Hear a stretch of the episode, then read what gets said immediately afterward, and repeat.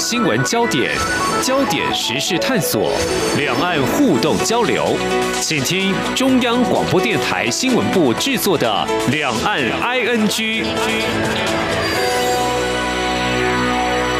欢迎收听《两岸 ING》，我是宛如。今天我们要来看的是一个重要的国际事件哦，就是美国总统拜登呢跟中国国家主席习近平在美国时间二月十号晚上进行了首次的通话。当然，外界很关注啦，就说：哎，这两个人为什么在这个时间点，也就是拜登就任之后的第二十二天才对话呢？两个人说了些什么，或者是说什么没有说？这些都很重要，不管说还是没有说。那特别是我们也看到，拜登他十七号参加了由 CNN 主办的汤后也就是市民大会的节目。那他主动也提到说，跟习近平通话两个小时。像台湾的媒体啊，我们就用很大篇幅的谈到说，哎，拜登提到中国将会为其侵犯人权的行径付出代价。好，在拜登这样子的一个不断的我们看到媒体新闻的报道里面，当然也很关注的说，如果从台湾的视角。我们要来怎么看，怎么样解读这个美中之间的对话？当然，有些人是用一个很正面的一个表述啦。当然，有些人也觉得说，啊，那台湾是不是被边缘化，或者是对台湾不利呢？好，这两个小时通话的弦外之音，我们在今天要访问到的是中山大学政治学研究所的陈宗岩副教授。当然，也跟听众朋友先预告一下，陈老师今天呢，在节目的最后也会回复听众的来信，因为上一次。我们好像是一月份的时候跟钟岩老师做访问嘛，那听完之后呢，马上哦就有一位听众很有感，那也提出了一些有关于台湾跟美国之间进口来猪的问题。接下来我们这个下半段的节目的最后会跟听众朋友进行一个听众信箱的单元。好，那我们先请钟岩老师出场，老师您好。哎，宛如你好，呃，各位听众大家好。老师，您是专长于国际政治哦，像这样的一个电话外交啊，美中之间什么时候通话？那通话的气氛怎么样？其实这都很具有一些指标性的意义存在嘛。没错。在看电话外交这种部分，通常可能大家会比较注意的还是呃顺序啦。我会觉得像台湾，从台湾的角度来看好了，大家会蛮关注就是拜登在打电话跟中国领导人习近平在对话的一些内容，对于。拜登击败了川普之后，台湾会不会在台美关系里面的地位哦慢慢的被降低？嗯嗯，毕竟川普在后期台美关系这样子快速的升温，所以自然而然就会很担心拜登的举措会不会牺牲了台湾的利益。那我们只要从这个角度去看的话，或许我们可以来比较一下了吼，就是川普在四年前他上台之后当选之后啊，他在跟中国的电话外交。的一些顺序啦，吼，还有一些内容的部分，来去跟拜登来比较看看，看看说这两个人的一些时机会不会看出一些端倪。那其实蛮有趣的吼，川普总统在四年前当选的时候，他其实一开始就跟蔡英文总统通了电话。然后说台湾的总统打电话给我哈，祝我胜选哦，非常感谢他。那这个东西其实就某种程度激怒了中国大陆。我说，哎，你怎么可以在还没有跟我打电话之前，怎么就先跟蔡英文通电话了？对，然后还用台湾总统在推特这样子非常高调的宣誓。所以那个时候美中关系就有一点点微妙的变化。所以那个时候。川普总统在正式就职一月二十号，二零一七年一月二十号正式就任之后，他其实，在就任之后的第二十一天，哈，也就是大概是二零一七年的二月九号，他才打电话跟习近平，哈，然后有一些对话。那你可想而知，在打电话之前，中国的外交单位应该对美方有非常大的压力，说，哎，你怎么可以在？还没上台之前，你就跟台湾眉来眼去，所以我相信他应该受到很大的压力，要在这通电话的内容里面去呃强调，譬如说一个中国政策，还是要去把美中台的关系的界限要定得清楚一点。那假如我们从川普一开始的电话外交，我们拿拜登这次的电话外交来比，就发现其实有一些蛮有趣的部分哦。从顺序来看，其实拜登打给中国的时机跟。川普的做法没有太大的不一样，也是欧美的传统的盟邦，特别是以色列，包括连俄罗斯啦，哈这些重要的战略竞争对手，哈都已经通过电话了。然后他很，但我不知道这个是不是一种一种外交上面的一种展示啊，哈。但是他很奇妙，他是比川普晚了一天哦，他在第二十二天，也就是二月十号的时间，他才拨电话给习近平。哎，不过老师也有另外一种解读啊，虽然是晚了一天，但是在小年夜除夕 之前进行通话，哎，好像也蛮有他的这种把文化给融入在里面了。当然了，但是这个时间点就是说，其实你假如这天不打的话，你可能就要挑过完年了。那可能那个比川普打电话时间的那个更晚时间点又更晚了。那会不会又被更大家去做一些文章？那你可以去看一下，像去年的农历那个春节的期间，其实是比今年再更早一点。那假如这个东西拜年是一个礼貌的话，那照理说，川普去年呃四年前他应该要更早打这通电话，所以这个变数好像可以拿掉。我是 觉得这个或许有一些考量，但可能刚好就是哎。我比川普晚打了一天，这一天刚好又是一个农历新年，是刚好可以成为一个很好的一个理由，去跟习近平通个电话拜年，然后还谈了两个小时的一些一些内容，这样子。好，那我们现在要进入重点了，两个人通话的内容是什么呢？说了什么？什么没有说？其实你可以看，他其实。跟川普比起来，它的内容是更为强势的。其实它是很明确、具有针对性的，对于中美目前在很多国际事务，还包括人权上面的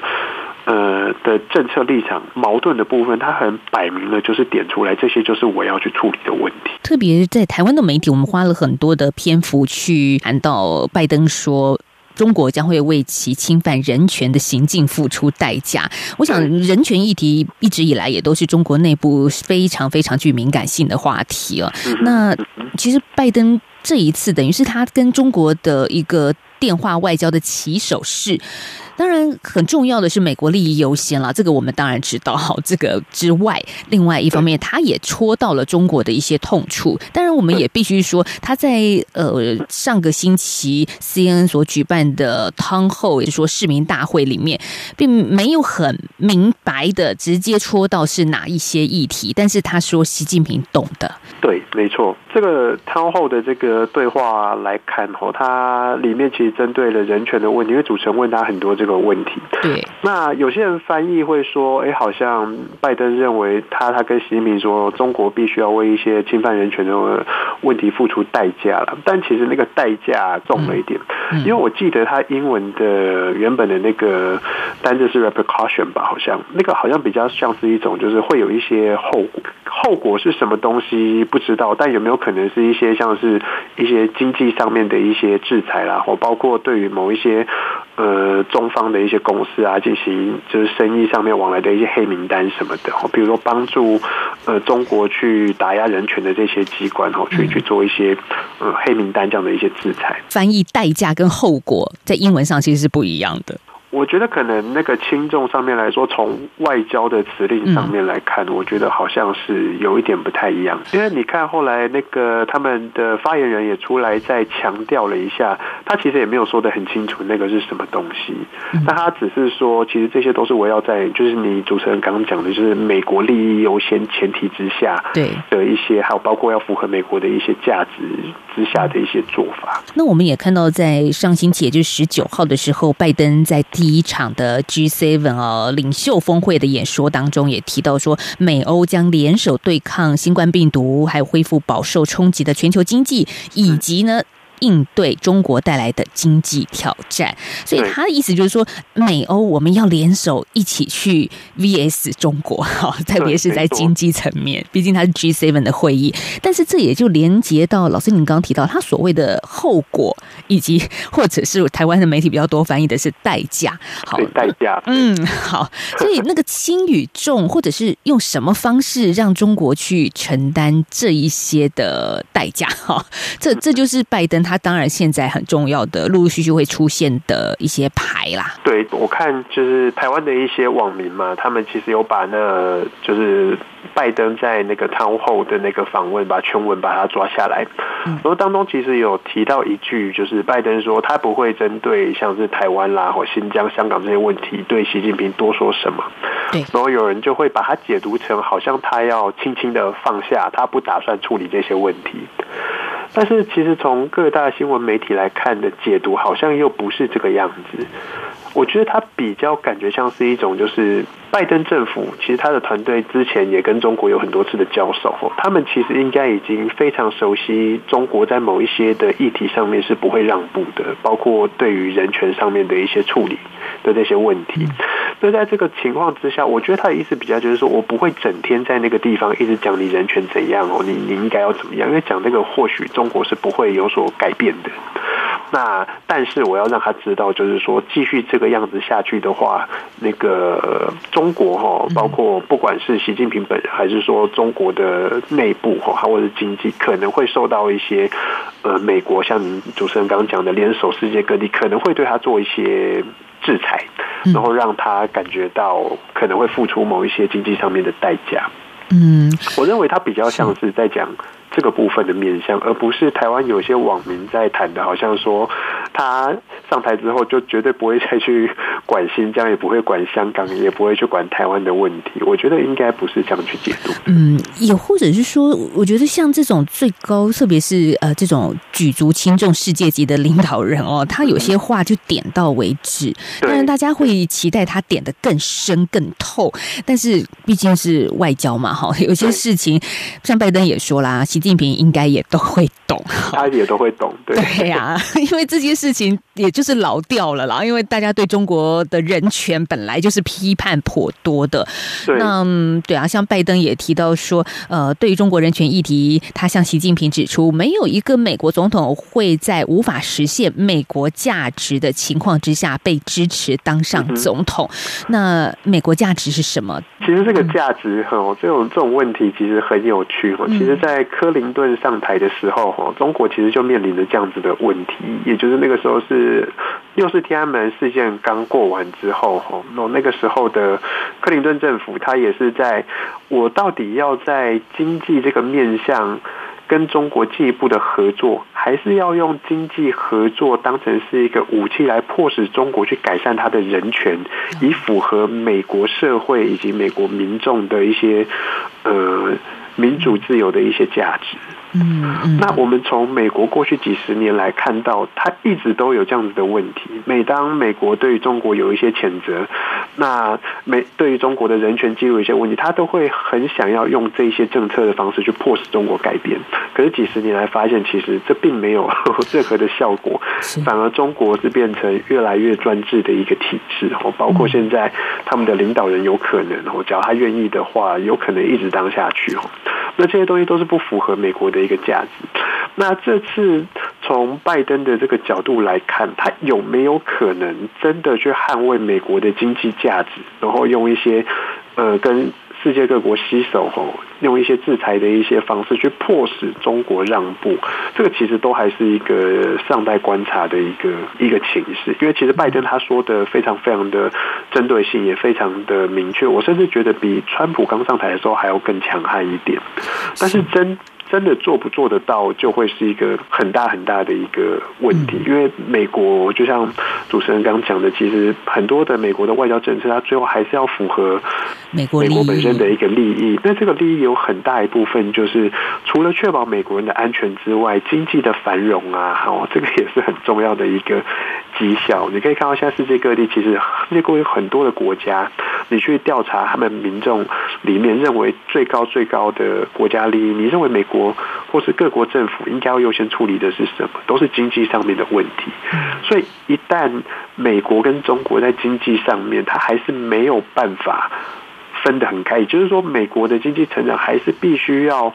呃靠着跟中国经济往来来维系，或者是它是很仍然是很重要的一部分的话，那我相信这种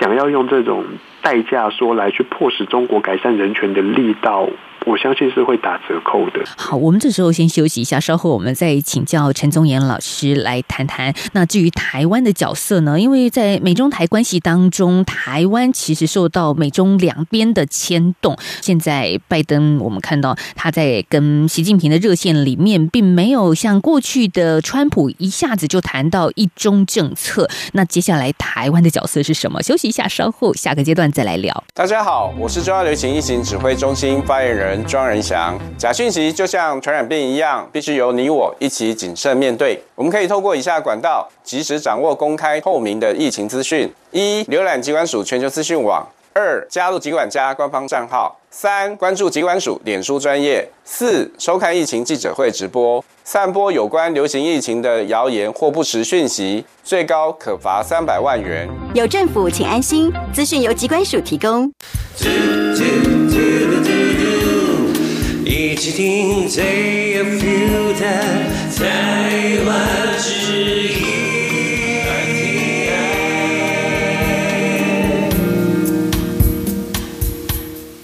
回到今天的两岸 ING 节目，我们访问到是中山大学政治学研究所陈宗岩副教授。嗯，老师，我想这您的专长一个很重要的分析角度之一了哈，就是用流行歌曲来看国际政治跟外交。然后呢，我看到您最近又用一些啊，这个萧亚轩的歌啊，最熟悉的陌生人来谈这一次的美国跟中国之间的电话外交。所以，嗯，其实两边，比如说我们一定。知道拜登跟中国的关系其实是比较好的，跟过去的川普来说，所以两边即使是熟悉，可是又像是一个陌生人的针锋相对。我觉得可能就是可以跟川普那个时候想跟习近平保持的关系来做一个比较哦。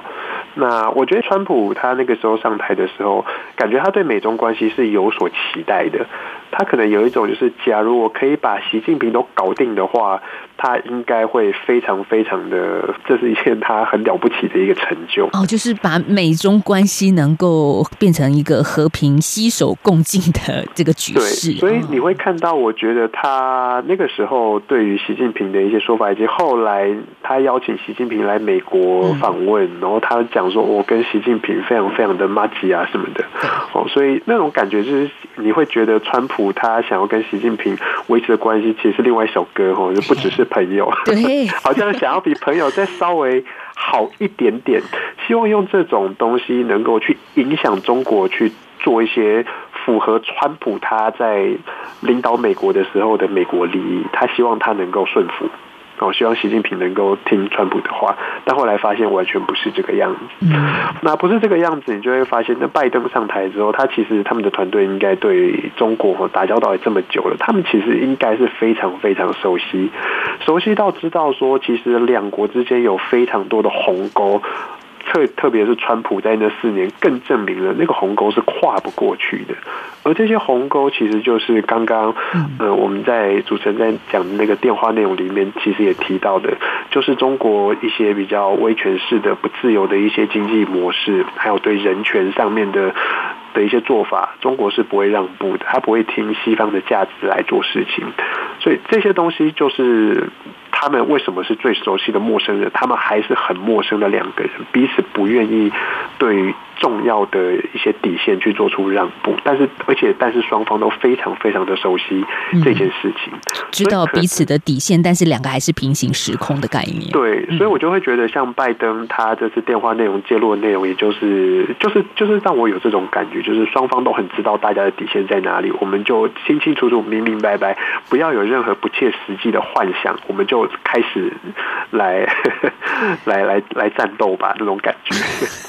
不会有这种。感觉嗯哦，但是对台湾关系的部分，其实的确有那种战斗的一点的火药氛围啊。像这段时间哦，其实一直以来好几个月啦，共击扰台哈这件事情，其实拜登政府也都发表了谈话。再来就是说，拜登政府也提到说。对台承诺是不变的。那对拜登上台之后一连串对台湾友好的言论，我们可以看得出来，其实台湾的角色在美国的这个心里头还是占有非常重要、举足轻重的地位。对，拜登的电话内容里面也有提到，哈，他的首要任务除了是确保美国人的一些安全、繁荣等等的，哈，还有一个很重要的，也是首要任务是维系自由与开放的印太地区。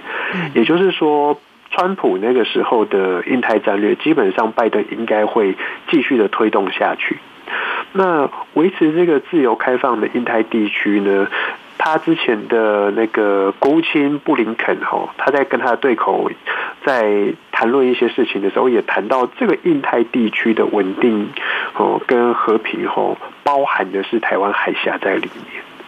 所以你就可以看到，其实台湾是目前是在拜登的政府的的想象之下。开放的印太地区里面，台湾会有一个很重要的一个角色。那我个人会认为，吼，这个角色除了台湾的战略位置之外，因为我们刚好就是在这个最重要的一个枢纽的地方，吼，除了战略位置之外，有一个很重要的部分是台湾的半导体。它现在看起来对于全球在很多供应链上面的重要性哦，包括我们之前看到高科技产业的晶片，啦哦还有最近其实新闻媒体经常报道的就是日本啦、德国还有美国对于台湾要去稳定的供应，特别是多开一些产能去供应车用晶片这个部分，是维系到很多很重要国家的经济发展很重要的部分。嗯，那以前呢，你会看到像台湾在。这些半导体，虽然我们说台湾很依赖中国大陆，那中国大陆其实某一些程度来说，它也是非常依赖台湾，因为像中国很多出口到世界各地的产品，它是需要靠。台湾的这些晶片去驱动的，譬如说手机啦，和一些机械设备、高科技的产品。要是现在美国继续的迫使台湾去对于中国高科技产品的一些出口制裁，是我们不能跟中国去做生意的话，那这有可能就会去引导全球供应链的一个